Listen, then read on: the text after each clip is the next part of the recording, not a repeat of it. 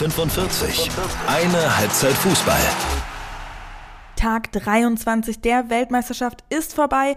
Es ist der Tag des sogenannten kleinen Finals gewesen und damit der vorletzte Tag insgesamt. Völlig verrückt. Diese Weltmeisterschaft ist einfach mal schon fast vorbei. Total irre. Aber bevor ich jetzt zu rührselig werde, dafür werden wir nachher noch genug Zeit haben und auch in noch den kommenden Folgen und der Rückschaufolge und so weiter, da wird es nämlich eine geben. Ich verrate hier schon viel zu viel eigentlich. Naja, hallo und herzlich willkommen zu Die 45, Folge Nummer 64 haben wir. Mein Name ist Nina Potzel. Ich bin wie immer eure Hostin hier bei Die 45. Schön, dass ihr mit dabei seid. Das war der Spieltag. Das Spiel um Platz 3 ist es gewesen. Und ich würde mal sagen, ja, doch, kann man schon so sagen. Das ist das eigentliche Finale der Herzen gewesen. Schweden gegen Australien. Und ehrlich gesagt, Zumindest bei den Australierinnen, ja, da schien so ein bisschen die Luft raus zu sein. Also die Schwedinnen, die haben wirklich im Gegensatz dazu direkt losgelegt. Schon in der ersten Minute wirklich eine dicke, dicke Chance gehabt, die Mackenzie Arnold da am Tor der Australierinnen geklärt hat. Also wirklich Arnold und auch ihre Kollegin Setira Muschewitsch, die sind mal wieder fantastisch drauf gewesen. Ja, aber genau das, was die Schwedinnen so gut gemacht haben, nämlich Druck ausüben, Struktur zeigen und mit schnellen Pässen nach vorne kommen. Das haben die Australierinnen so ein bisschen vermissen lassen. Also, ja, es ist auch zwischendurch auch schon ein recht offenes Spiel gewesen mit viel hin und her. Aber wenn es halt bei den Schwedinnen nach vorne gegangen ist, dann hat es sehr klar ausgesehen. Und es hat eigentlich auch immer einen Abschluss gegeben. Also es war wirklich cool. Sobald die vorne waren, irgendwie ist der Ball immer aufs Tor gekommen. Oder halt zumindest in die Nähe. Und ja, also Mackenzie Arnold musste da auch öfter mal ihr Können zeigen. Und bei Australien, da hat das alles so ein bisschen zufällig ausgesehen, wenn es nach vorne gegangen ist. Und ähm, ja, deswegen meine ich halt, dass sie das vermissen haben lassen, was die Schwedinnen eben gezeigt haben. Also es ging dann eher schleppend oder so ein bisschen chaotisch auch nach vorne, so ein bisschen nach dem Motto, huch, jetzt sind wir mal dran. Und dann, ja, haben sie sich meistens irgendwo verlaufen oder einen Fehlpass gespielt oder sind eben gestoppt worden, abgelaufen worden. Das ist echt ähm, sehr, sehr schade gewesen. In Führung gegangen sind die Schwedinnen durch Fridolina Rolfe und einen Elfmeter, der, ja, also hätte jetzt keinen geben müssen, müssen, würde ich mal vorsichtig sagen. Also es war wirklich eine sehr, sehr, ich weiß nicht, was man da richtig sagt, nicht pinzige Entscheidung, aber also, ja, die sind halt durch, also Absicht war das auf gar keinen Fall und ich glaube auch nicht, dass die ähm, Australierin da ihre Gegenspielerin ja wirklich dolle zu Fall gebracht hat. Die ist schon vorher gefallen. Also, naja, aber vielleicht bin ich da auch ein bisschen zu sehr von der Matilda Mania gecatcht worden. Kann ja auch sein. Naja, also damit sind sie eben in Führung gegangen und nach einer guten Stunde hat dann Kosovara Aslani das zweite Tor auch gemacht. Und da ist dann eigentlich auch schon klar gewesen, dass da nichts mehr kommen wird von den Matildas. Auch wenn sie, ja, muss man auch ehrlich sagen, alles gegeben haben. Also das ist so ein bisschen so das Ding. Man hat halt schon gesehen, ja, die Luft ist ein bisschen raus gewesen und gerade so in den letzten beiden Spielen hat ihnen eben diese Genauigkeit vorne gefehlt. Also das, was halt bei den vorherigen Spielen so toll war, hat da eben gefehlt. Aber ja, trotzdem alles, alles gegeben, das hat man denen angesehen. Und das war irgendwie, ja, sehr, sehr schön. Aber damit hat eben Australien genau die beiden Spieler am schwächsten gespielt, in denen Sam Kerr, die Ikone schlechthin und Kapitänin ja auch, startet das. Natürlich bitter. Aber wie gesagt, trotz allem fantastisches Turnier gespielt, allesamt. Und Sam Kerr hat sich damit auf jeden Fall mehr als vernünftig von der WM-Bühne verabschiedet. Und eben zu sehen, wie diese Nation sie verehrt, das ist eine total irre Erfahrung gewesen hier. Also immer, wenn sie irgendwie eingeblendet worden ist, ähm, ist da so eine Begeisterung durch die Gesichter von allen Leuten gegangen. Das kannst du echt mit nix vergleichen, weil das irgendwie so, ja, einfach so eine echte, richtige Freude gewesen ist. So habe ich das zumindest wahrgenommen. Kann natürlich auch anders sein, aber ja. Und mit was für einer Gelassenheit sie das dann trägt, toll. Also wirklich. Und ähm, ja, für mehr fehlen mir gerade ehrlich gesagt auch ein bisschen die Worte. Gut, also, dass es äh, ja noch so eine richtige Abschlussfolge geben wird, in der ich diesen ganzen Kitsch dann auch nochmal loswerden kann. Nach dem Spiel ist vor dem Spiel. Vor dem Finale. Ja, oh mein Gott, ich finde es so irre, dass das jetzt wirklich, wirklich das Finale dann ist. England gegen Spanien. Da habe ich ja in der Folge mit Janina Minge, glaube ich, schon so ein bisschen was dazu gesagt. Ich glaube, England wird es machen. Schreibt mir gerne mal bei Instagram, die 45-podcast wer ihr glaubt, wer es machen wird und auch warum. Das würde mich wirklich interessieren, weil ich glaube, so eine Umfrage habe ich auch schon gemacht. Äh, würde ich auch nochmal tun. Natürlich sehr, sehr gerne. Könnt ihr da immer wieder abstimmen. Kann ja auch mal sein, dass jemand das irgendwie nicht so richtig sieht. Aber vor allen Dingen eben, warum. Das würde mich sehr interessieren. Schreibt das auf jeden Fall sehr gerne. Ich glaube eben, England wird es machen, weil die mittlerweile so ein krasses Selbstverständnis haben auf dem Platz und so ein Selbstbewusstsein. Ich weiß auch gar nicht mehr so genau, wer das gesagt hat, aber irgendwer meinte, die Engländerinnen haben mittlerweile so dieses Selbstbewusstsein und die Attitüde, die die USA sonst immer hatte auf dem Platz. So dieses, wir machen das schon.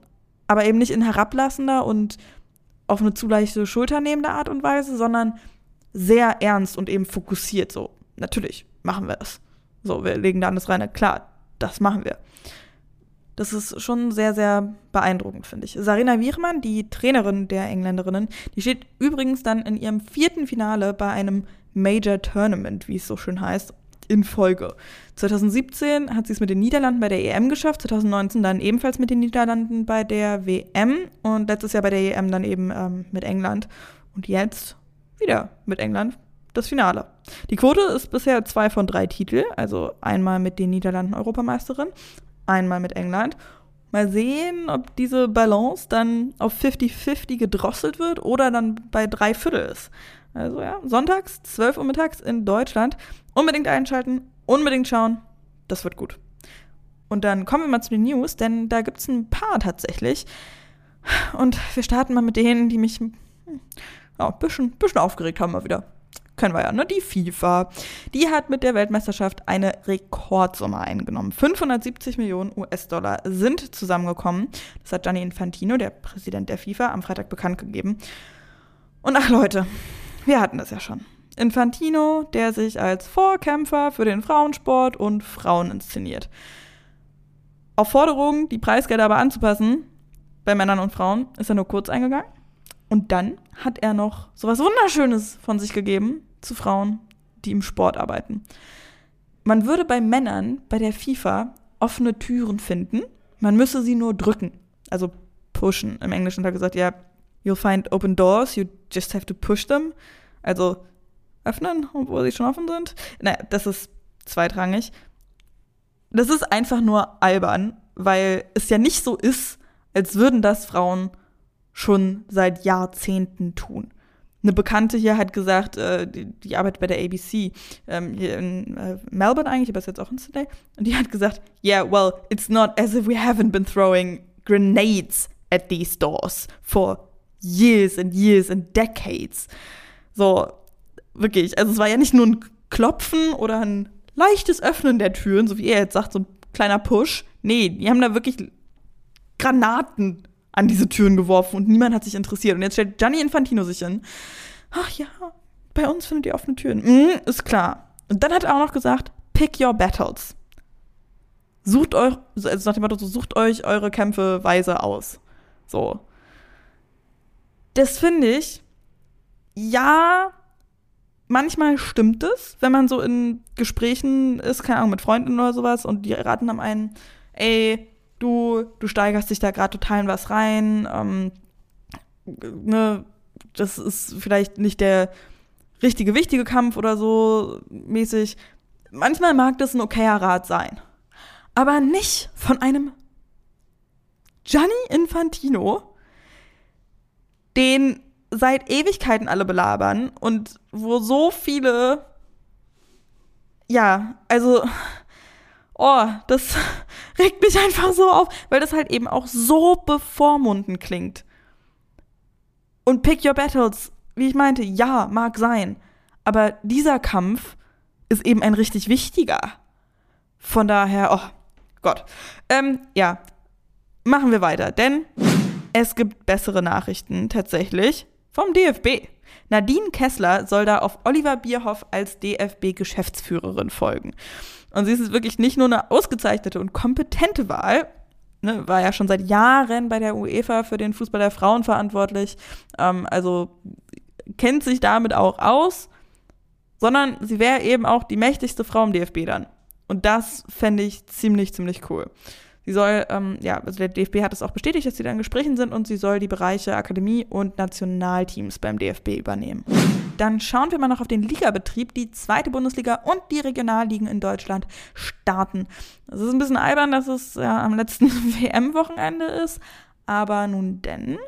Die zweite Bundesliga startet, oder ja, ist wohl schon gestartet, wenn der Poddy online geht, mit dem Aufstiegsduell HSV gegen Borussia Mönchengladbach. Dann haben wir noch den SC Sand gegen das zweite Team von der TSG Hoffenheim und Karl Zeiss Jena gegen Wolfsburgs zweite. Und die zweite Liga, das ist total cool, die könnt ihr jetzt auch live sehen bei Sporttotal TV.